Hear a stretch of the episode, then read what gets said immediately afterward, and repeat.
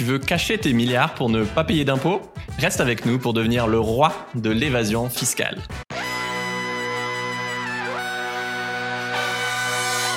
Bienvenue dans Soif de Sens, des histoires d'humains qui changent le monde. Chaque semaine, je reçois un invité écolo, féministe ou solidaire pour t'aider à incarner le changement. Et aujourd'hui, on accueille Yannick Kergoat pour parler d'un sport réservé aux très riches, l'évasion fiscale. Salut Yannick Bonjour. Je te présente en 10 secondes, tu es réalisateur de films. J'étais agréablement surpris de découvrir que c'est toi qui as co-réalisé le super docu euh, Les nouveaux chiens de garde sur euh, le pantouflage des médias avec les entreprises et le gouvernement, que je vous conseille. Mais aujourd'hui, on va parler de ton nouveau film, La très grande évasion, sur les magouilles des ultra-riches et des multinationales pour payer très peu d'impôts. Spoiler, clairement l'évasion fiscale, euh, c'est un sujet qui peut paraître euh, chiant de l'extérieur. Sauf que euh, rien qu'en France, on parle de 80 à 100 milliards d'euros qui échappent aux impôts chaque année. Pour vous donner une idée, c'est plus que le coût de l'hôpital, c'est plus que nos impôts sur le revenu, c'est plus que le budget de l'éducation nationale. Donc 100 milliards, enfin t'imagines tout ce qu'on pourrait faire avec cet argent si juste les riches et les multinationales payaient leurs impôts comme tout le monde. On pourrait financer euh, des écoles, des lits d'hôpitaux, des aides sociales, des lignes de train, des projets écolos. Donc mon objectif, c'est que à la fin du podcast, vous sachiez exactement comment ne plus payer d'impôts, que vous compreniez pourquoi c'est urgent que les citoyens s'emparent de ce sujet dont on parle très peu, alors que euh, c'est le hold-up du siècle, quoi. Pour commencer, selon toi, euh, Yannick, pourquoi les gens ne devraient pas s'en foutre de l'évasion fiscale? Quel impact concret ça a sur nos vies? Je pense que tu viens de le dire très très bien, c'est un impact direct. Tout cet argent qui ne rentre pas dans les caisses de l'État, bah, c'est de l'argent euh, en moins redistribué pour la collectivité au sens large, donc pour financer les services publics, pour financer des politiques sociales ambitieuses, pour financer la transition écologique.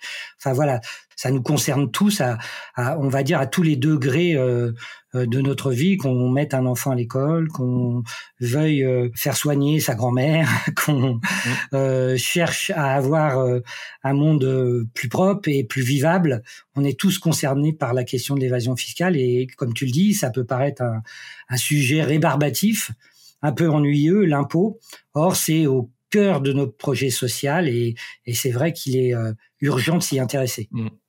Et j'ai dit ça, mais j'ai un peu changé d'avis parce que l'autre jour, j'en parlais avec euh, des copains dans, mon espace de coworking et en fait, euh, ça a complètement enflammé la discussion du déjeuner et c'était trop intéressant. Donc, il y a, y a, un vrai sentiment d'injustice et d'envie de comprendre, je trouve. Euh, alors que moi, je pensais que les gens, euh, faudrait vraiment les tirer pour les y intéresser. Et en fait, peut-être pas tant que ça, quoi. Non, c'est ce que je crois, c'est-à-dire que les gens sont quand même beaucoup plus au courant qu'on ne l'imagine. Face à cette injustice, donc, tu décides de faire ce documentaire euh, qui est vraiment très drôle, euh, au-delà du sujet qui est un peu technique, avec Denis Robert, euh, le fondateur du média Blast. Et donc, l'étape suivante classique, c'est de trouver des financements, sachant que, enfin voilà, t'as quand même une certaine notoriété, t'as été nommé plusieurs fois au César, t'as même eu le César du meilleur montage pour le film Harry, un ami qui vous veut du bien. Mais là, quand ton producteur est allé voir les gens qui, qui financent des films, il raconte qu'il a jamais eu de réponse aussi rapide. Ça a été non, tout de suite. Ouais, alors il faut peut-être expliquer pourquoi, parce que quand on produit un film de cinéma, que ce soit fiction ou documentaire, on va systématiquement s'adresser aux services cinéma des chaînes de télévision qui ont l'obligation légale de réinvestir une partie de leur chiffre d'affaires dans la production de films euh, français ou européens. Donc euh, effectivement, c'est une démarche tout à fait classique. Alors, ce qui nous a été opposé au niveau des, chaînes de télévision, c'était ça n'intéresse pas les gens. L'évasion fiscale, ça n'intéresse pas les gens. Bah, ce qui nous a conduit à faire ce qu'on appelle un crowdfunding, hein, un financement participatif. Oui. Et 4445 euh, personnes, très précisément, ont donné de l'argent pour que ce film existe. Donc au-delà de rendre possible ce film, hein, de l'avoir euh, financier et euh, économiquement rendu possible, ils ont surtout, à mon sens, fait la preuve eh ben, que ça intéressait les gens. Et puis, ce que vous dites un peu dans le, dans le trailer, euh, vu les gens que vous mettez en cause, c'est pas très étonnant que euh, les, les, médias qui appartiennent à 9-10 milliardaires en France euh, aient pas eu trop, trop envie de, de financer ce film, quoi. Oui, voilà, je pense que c'est une démarche assez euh, logique que soit aujourd'hui les chaînes publiques comme les chaînes privées, on a une sorte euh, effectivement de, de mainmise d'un côté euh, du pouvoir politique, de l'autre du pouvoir économique et des grandes fortunes qui tiennent les, on va dire, 80% des radios, des télévisions, des journaux, qui sont eux-mêmes de grands acteurs de la mondialisation libérale, quand ce ne sont pas eux-mêmes, et on a des preuves de, ces, de cette question, des gens qui abusent eux-mêmes de l'évasion fiscale. Je pense par exemple à Patrick Drahi, PDG d'Altis, qui possède euh, BFM TV, euh, RMC, l'Express, euh, Libération, suite à une fuite de documents provenant de sa société. Ces documents révélaient par exemple que sa fortune en tableau 950 millions d'euros euh, sont euh, logés dans un paradis fiscal. Toi, pourquoi ça te tient à cœur euh, personnellement de parler d'évasion fiscale? Ben, pour des questions de justice sociale, je pense tout simplement, pour des questions d'avenir de notre société. J'ai eu le sentiment, moi, depuis des années, effectivement, que il y a des alternances politiques, hein, mais qu'il n'y a pas d'alternative politique, il n'y a pas réellement de nouvelles euh, politiques qui sont mises en œuvre et que tout ça conduit ben, à un appauvrissement de plus en plus marqué des plus pauvres et un enrichissement de plus en plus euh, euh spectaculaire des plus riches. Donc, euh, à terme, cette société qu'on dit démocratique est plus vivable et elle est de moins en moins démocratique quand de grandes fortunes ou de grandes multinationales acquièrent autant de pouvoir économique qu'ils acquièrent aussi un pouvoir politique et imposent au reste du monde euh, leur logique. Et euh, la fiscalité, ben, c'était l'outil de redistribution, c'est l'outil pour euh, diminuer les écarts de revenus ou de patrimoine. Et si cet outil est abîmé, ben, je pense que c'est toute la société qui est abîmée. Très clair. maintenant qu'on a expliqué pourquoi l'évasion fiscale vous concerne directement, on va vous faire un tuto rapide de comment cacher votre argent pour ne pas payer d'impôts ou le minimum. Euh, alors, en regardant le film, j'avais l'impression qu'il y, a deux cas principaux. Euh, premier cas, tu es, tu es une personne euh, a priori très riche, un footballeur ou un homme politique par exemple, euh, comme Cahuzac, notre ancien ministre du budget, euh, qui avait un compte caché en Suisse ou les Balkany, et tu vas faire un montage financier, en général illégal. on va pas forcément expliquer en détail les mécanismes parce que c'est technique et très bien fait dans le film, mais en gros, au lieu que tu aies un compte à ton nom, tu vas donner ton argent à une société écran bullshit possédée par une autre société écran, elle-même contrôlée par une société, etc. Et je trouvais ça hyper intéressant que tu donnes des chiffres dans, dans le film. Euh, pour créer ta boîte au Panama, par exemple, c'est 600 euros à la création, plus 600 euros de gestion par an. Euh, pour 500 euros, tu as un cabinet de conseil qui te donne des faux administrateurs euh, de l'entreprise, qui habitent par exemple à Hong Kong euh, pour faire diversion auprès du fisc français. Pour 700 euros en plus, on te donne des, des prête-noms parmi les actionnaires pour que bah, ton nom n'apparaisse jamais en fait. Et il y a aussi la version plus simple où vous êtes allé à un forum de conseillers fiscaux où on te proposait de, de changer de nom carrément, d'avoir un autre passeport si tu déménageais dans un paradis fiscal. Oui, c'est tout à fait résumé. Il y aurait une autre manière de résumer en disant qu'effectivement, la, la, problématique aujourd'hui de l'évasion fiscale, c'est plus comme dans le passé de déplacer l'argent, d'amener l'argent euh, dans des coffre-fort d'une banque suisse, par exemple, euh, qui, qui, nous garantirait le secret euh, sur qui est le propriétaire de cet argent. Aujourd'hui, la difficulté, c'est de cacher son nom. L'argent circule très facilement d'une banque à l'autre, d'un organisme financier à un autre, hein, en quelques clics aujourd'hui. Mais euh, ce, qui, ce qui importe donc aux fraudeurs, c'est de dissimuler leur identité. Et effectivement, dans la mesure où une partie du secret bancaire je dis bien une partie qui concerne les individus, a disparu, puisqu'il y a des lois internationales qui, qui s'appellent échange euh, automatique d'informations bancaires, eh ben, l'idée, c'est de euh, créer une société qui va ouvrir un compte en banque, puisque les sociétés ne sont pas concernées par ces, échanges automatiques d'informations bancaires. Donc, de créer des sociétés, comme tu l'as dit, écran, de les multiplier, de les déployer sur différents territoires, différents paradis fiscaux à travers le monde, et avec, euh, effectivement, le soutien d'avocats fiscalistes, de conseillers financiers et évidemment de banques qui se prêtent très largement à ces jeux de manipulation. Donc euh, l'évasion fiscale, il faut payer tous ces intermédiaires, ça a un coût. Donc évidemment, c'est rentable quand tu as beaucoup d'argent et que euh, euh, à ce moment-là, le bénéfice que tu en tires en ne payant pas des impôts est suffisant pour compenser le coût des intermédiaires, des, des, des, de la création des sociétés, de leur enregistrement, etc., etc., etc. Donc c'est vrai que c'est une activité euh, qui s'adresse essentiellement aux plus riches.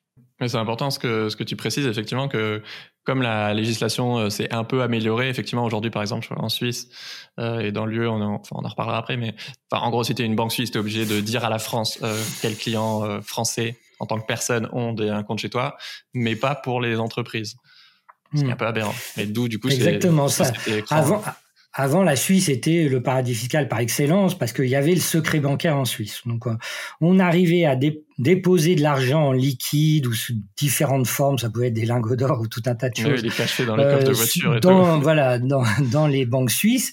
Et le secret était garanti. Donc, euh, la Suisse a fini par se résigner et adopter ce que j'appelais l'échange automatique d'informations bancaires. Mais encore une fois, ça concerne les particuliers, ça concerne pas les entreprises. Donc aujourd'hui, euh, c'est par l'intermédiaire de sociétés écrans que l'argent mmh. euh, s'évade et va se loger dans des paradis fiscaux.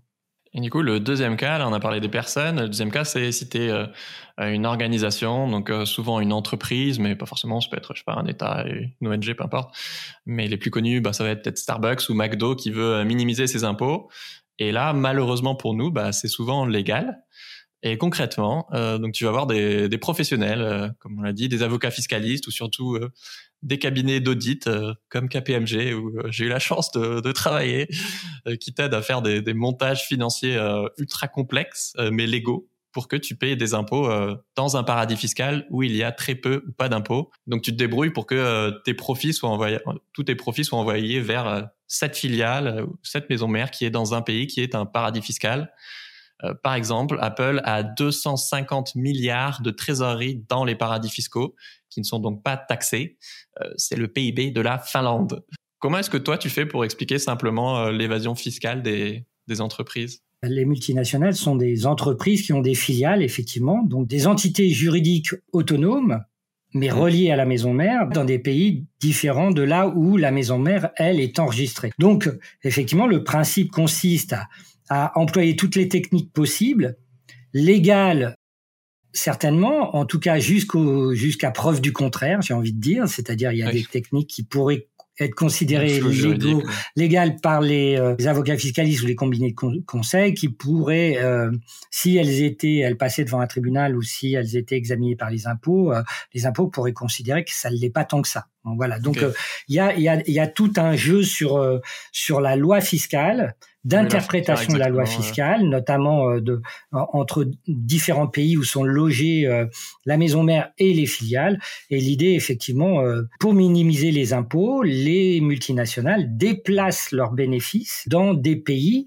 où cet argent n'est pas taxé, où il n'y a pas d'impôt pour les bénéfices qui proviennent de l'étranger. Donc ces très techniques, elles sont très très très largement répandue. Euh, elle concerne énormément de sociétés. J'ai envie de dire qu'elle concerne toutes les multinationales aujourd'hui. Et puis là, forcément, c'est des montants qui sont euh, encore plus énormes que quand c'est des individus, parce qu'on parle des, plus grosses boîtes du, monde. Et c'est sûr que si tu réduis euh, ton taux d'imposition de 5, 10, 20%, ben, ça représente des sommes vertigineuses. Quoi. Je me demandais, est-ce qu'il y a une différence entre évasion fiscale et optimisation fiscale ou c'est juste euh, si tu fais partie des méchants tu dis optimisation si tu fais partie des gentils je caricature tu, tu dis évasion. Ou est-ce que c'est il y en a un qui est légal et l'autre illégal ou? Oui, bah voilà, avec une frontière qui est euh, extrêmement floue, on appelle ça la zone grise, entre ce qui est parfaitement légal, c'est-à-dire euh, qui rentre tout à fait dans la loi fiscale d'un pays, par exemple en France, il y a un crédit d'impôt recherche.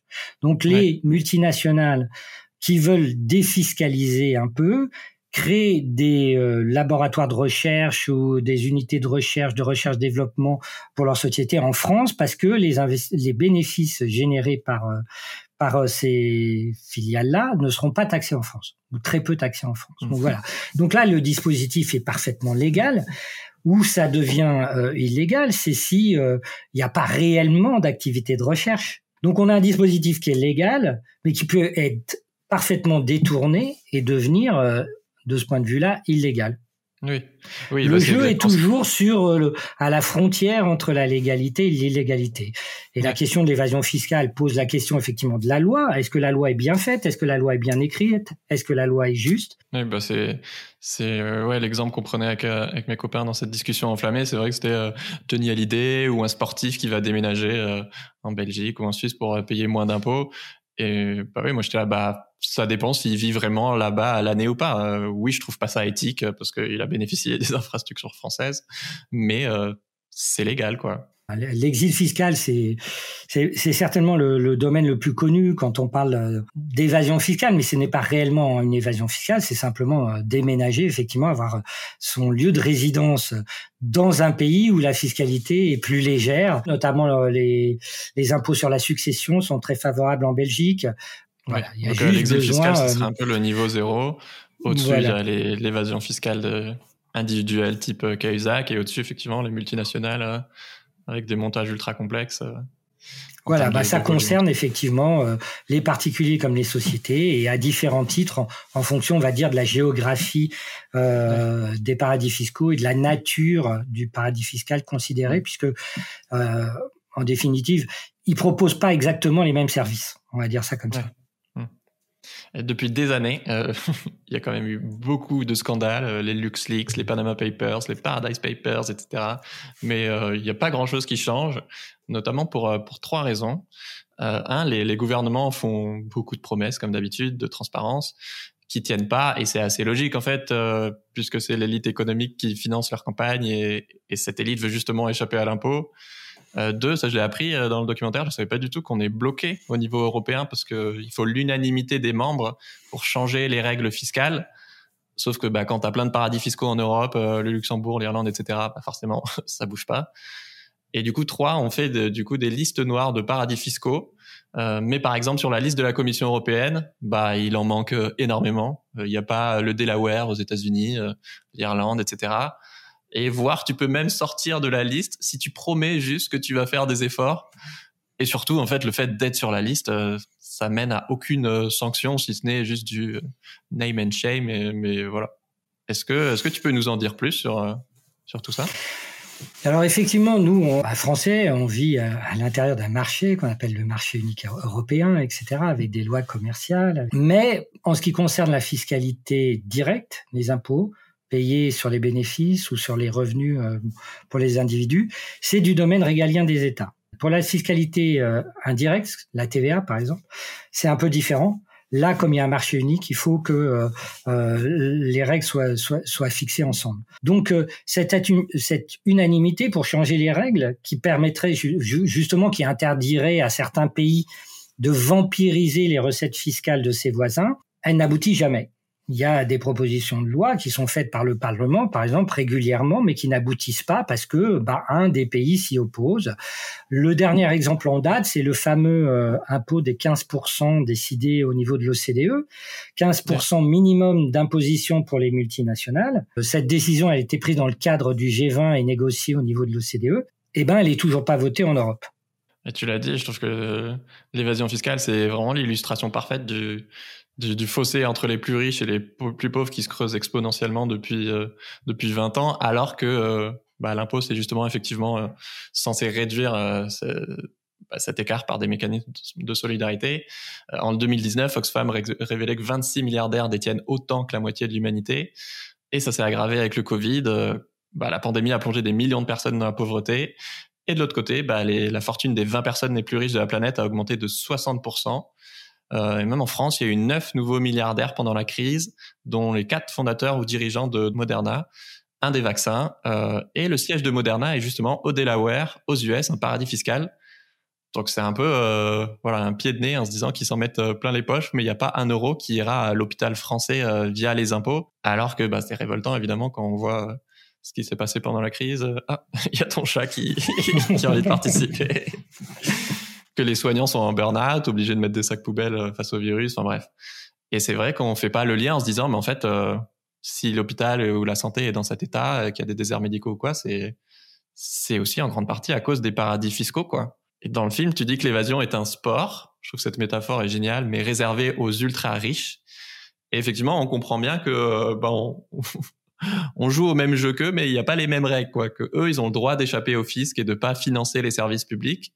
Et nous, on se récupère des politiques d'austérité et des coupes budgétaires euh, causées par eux. Quoi, c'est vraiment un jeu à, à deux vitesses. Oui, c'est un jeu. Euh, on, on joue pas sur le même plateau entre les riches, euh, euh, dont l'impôt déjà est déclaratif, hein, et, et les salariés, par exemple, qui sont prélevés aujourd'hui à la source directement.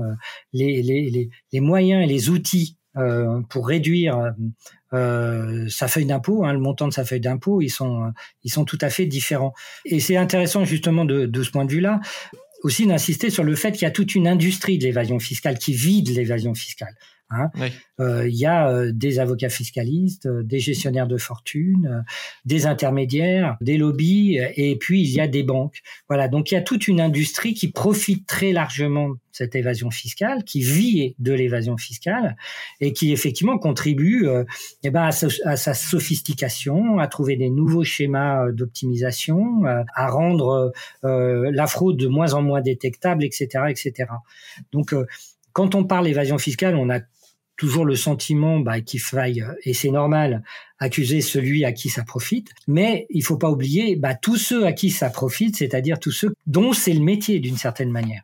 C'est vrai que ça change un peu la perception où on se dit, voilà, c'est une petite minorité qui, qui profite du système et en fait de se dire, bah non, en fait c'est généralisé et, c'est peut-être aussi pour ça qu'il y a pas mal de, de freins au changement, quoi parenthèse, dites-nous un truc que vous retenez de, cet épisode en, commentaire euh, sur Apple Podcast euh, ou, sur YouTube. Euh, récemment, pendant, pendant une manif du personnel soignant, une soignante avait interpellé Macron sur, sur le manque de moyens de l'hôpital et il lui répond Il n'y a pas d'argent magique. Et dans le docu, vous montrez bien des, des extraits où on voit que c'est pareil en fait en Angleterre, en Espagne, etc.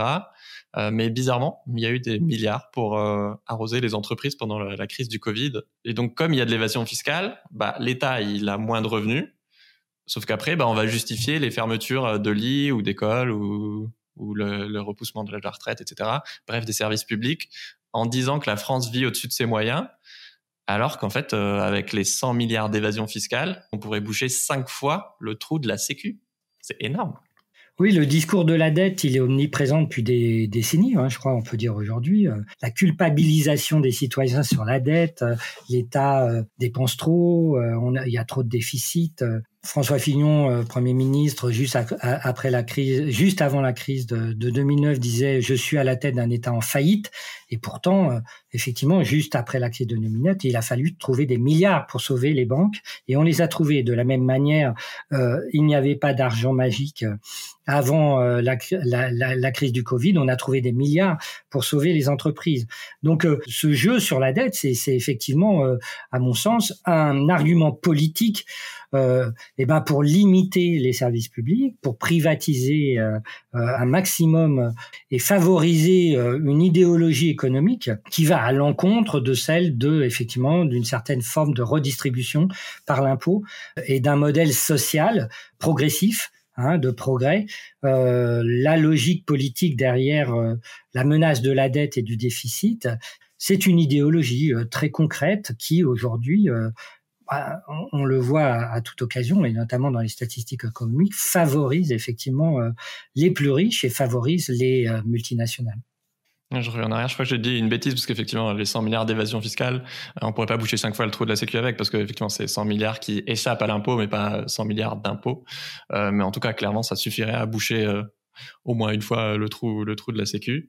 Non, je veux dire 100 milliards, effectivement, c'est une somme considérable. Alors, on pourrait considérer que, euh, bon, d'abord, c'est une évaluation, euh, qu'on n'en récupérerait certainement pas la totalité, hein, euh, mais en tout cas, ça serait ça serait la fin des politiques d'austérité et ça serait euh, la possibilité de faire une réellement les investissements publics nécessaires pour la transition écologique. Euh, ça serait euh, une, école euh, beaucoup plus ouverte, inclusive, euh, ça serait énormément de choses, 100 milliards d'euros et même 50 milliards d'euros chaque année de plus dans le budget de l'État, parce que 100 milliards aujourd'hui, c'est entre un tiers et un quart du budget de l'État. Donc c'est considérable. C'est réellement considérable. Énorme. J'ai l'impression que c'est vraiment, euh, je sais pas comment dire en français, euh, l'éléphant au milieu de la pièce. Euh, enfin, on parle que des, euh, je sais pas, de la fraude aux allocs ou des choses comme ça, alors que c'est vraiment des cacahuètes et que au milieu de la pièce, il y a cet énorme problème et cet énorme montant, mais dont on parle quasiment jamais, quoi. Enfin, c'est vraiment une masterclass de d'illusion euh, d'optique quoi. Ouais, oui, j'aime bien cette expression. C'est vraiment l'éléphant au milieu de la pièce. C'est le la chose tellement énorme qu'on la voit pas, quoi. Hein, hmm. et qu'on veut pas la regarder et qu'on veut pas oui on veut pas la voir on la regarde pas on veut pas la regarder et que en tout cas euh, la très grande évasion essaie de montrer quoi. le roi est nu vos politiques d'austérité elles n'ont pas de sens c'est une profonde injustice hein, sociale et, et c'est un, un profond déni de démocratie oui. Et du coup, on va actionner des, des micro, des micro choses pour faire des économies, alors que si on en réglait une bien, bah, ça résoudrait déjà une grosse partie des problèmes, quoi. Mais ce qu'il faut dire, je crois, c'est qu'il n'y a pas de fatalité. Hein. Je veux dire, euh, il, y a, euh, il y a une volonté politique de faire que ça continue comme ça, voire que ça augmente, et on peut y opposer une volonté politique différente. Hein, on peut, euh, à un moment donné, collectivement, euh, démocratiquement, euh, mettre au pouvoir des gens qui ont vraiment l'ambition que ce, ce, système change. Hein, et d'avoir un impôt plus juste, plus progressif, et, et de renforcer effectivement la redistribution, de limiter les écarts de revenus ou de patrimoine, etc. Il y a, il y a tout à fait des, des, des politiques qui sont possibles. Voilà. il n'y a pas une fatalité absolue pour que ça soit ça, pas du tout. Il y a juste le résultat d'un certain nombre de choix politiques qui sont faits dans l'histoire qui ont conduit à ça progressivement. justement, effectivement, pour euh, bah, redonner de la combativité au, et de l'espoir aux gens qui nous écoutent, euh, c'est vrai que des fois, on, on se dit qu'un film, euh, c'est pas ça qui va changer le monde. mais en fait, si, ça arrive. Par exemple, le film Indigène a conduit à une loi qui donne aux anciens combattants des colonies des pensions identiques à celles des Français, ou le film Welcome qui a conduit à une loi sur le, délit de solidarité qui protège euh, si par exemple tu accueilles un réfugié étranger qui est en France illégalement, euh, c'est le cas de Cédric Héroux euh, qui est venu dans le podcast et qui a risqué 5 ans de prison pour avoir accueilli des, centaines d'étrangers chez lui qui fuyaient la guerre ou, d'autres problèmes. Toi, Yannick, ton rêve, ce serait que le film, il, il ait quel impact? Dans tes rêves les, les plus incroyables Ouais, je pense qu'un film ne change pas le monde. Enfin, sinon, le monde serait déjà différent, très différent. Mais effectivement, il peut contribuer à et ben voilà, ouvrir les yeux d'un certain nombre de personnes, à faire entendre euh, un sujet comme celui-là, à l'inscrire un peu plus fortement dans l'espace public, que au moins cette question devienne vraiment un enjeu de débat public, euh, une question politique. Voilà. Si on fait un film concrètement, c'est parce que je pense que euh, un film, ça s'adresse pas nécessairement aux mêmes personnes, et puis surtout, ça s'adresse pas de la même manière. Je crois que quand on a pris sa voiture, qu'on a payé 13 euros euh, sa place de cinéma, euh, qu'on s'est réservé deux heures dans le noir pour regarder quelque chose, l'investissement qu'on a mis à, à, venir voir le film, eh ben, on le met aussi dans sa réception. Donc je pense qu'un film, voilà, agit plus fortement euh, sur les gens que même très bien faite une émission de télévision euh, qu'on regarde, qui, qui coule du robinet de la télé, euh, qui est ouvert 24 heures sur 24, euh, on n'a pas la même réception. On a un peu plus de liberté éditoriale aussi. Hein. On n'a pas un, un, directeur de rédaction qui vous dit mais tu peux pas parler de cette entreprise parce qu'elle fait de la pub sur notre antenne, par exemple. Hein. Ce, qui, peut tout à fait arriver aujourd'hui à la télévision. Donc on a plus de liberté. Et parmi tous les, moyens aujourd'hui de lutter contre l'évasion fiscale, parce que vous interviewez plein de d'assauts ou de militants assez engagés ou de lanceurs d'alerte, euh, est-ce que tu pourrais nous donner un exemple de ce serait quoi une, belle victoire, un grand pas en avant euh, contre l'évasion fiscale euh, qu'on pourrait atteindre?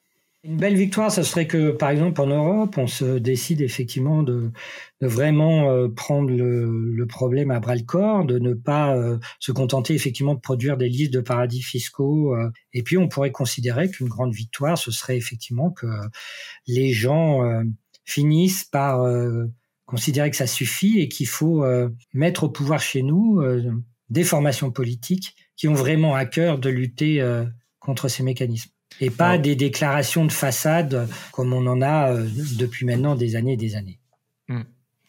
Au moment où on enregistre, le film est, pas encore sorti, mais euh, je sais que tu l'as montré à plein de gens en avant-première. Est-ce que tu as, des anecdotes sur l'impact que le film a, a déjà pu avoir euh? C'est quoi les retours des gens Moi, j'ai dû faire une, entre 15 et 20 avant-premières, donc présent ensuite à l'issue de, la projection avec les spectateurs pour en débattre, pour en discuter. Et ça, c'est aussi tout l'intérêt de faire un film comme celui-là. Hein. C'est de l'accompagner, hein. c'est d'utiliser la salle de cinéma comme un, un lieu d'échange, une agora, une possibilité de, pour les gens de s'exprimer aussi. Et je suis ravi que l'accueil du film soit, soit très fort. Après, euh, en tout cas, soit très favorable. Après, ce qui, ce qui, ce qui ressort beaucoup, euh, effectivement, c'est peut-être euh, ce que tu disais tout à l'heure, l'expression que tu disais tout à l'heure, c'est de découvrir qu'il y a un élément, un éléphant au milieu du magasin. Ça produit une forme de, enfin, un choc quand même assez profond chez, chez certaines personnes qui prennent conscience effectivement de l'ampleur du problème et et qui immédiatement bah, se posent la question des solutions. Quelles solutions nous avons? Le film ne propose pas de solution au sens où il ne se termine pas par un catalogue de réformes possibles. Ces réformes, elles existent. Euh, elles sont portées notamment par des associations, des ONG, euh, des organisations politiques, dont euh, certaines de ces associations ou sont ONG sont partenaires de la diffusion du film. Je pense à Oxfam, à ATTAC, à, CCFD Terre Solidaire, mais aussi à Anticor ou à la Ligue des droits de l'homme, qui sont directement intéressés par ces questions depuis des années. Et puis, moi, ce que, ce que je dis aux gens euh, à l'issue du film, quand ils me posent la question quoi faire, euh, je réponds, bah, la question aujourd'hui n'est pas nécessairement de savoir quoi faire, mais la, la, question est de savoir comment faire. Des propositions de transformation, il y en a. Le problème, c'est comment on les met au pouvoir, comment on les vote, le problème, il est de la question de l'offre politique. Le problème, il est de on va, on va dire de l'engagement quotidien des citoyens. Merci Yannick. Si on vous a révolté contre l'évasion fiscale, euh, j'espère bien, allez voir euh, le film La très grande évasion en salle pour que ça devienne un vrai sujet de société. Il sort le 7 décembre. Et si cette interview t'a plu, je te conseille évidemment celle avec Monique Parson Charlot sur les ultra riches et celle avec François Ruffin sur les inégalités. Merci Yannick, ciao tout le monde.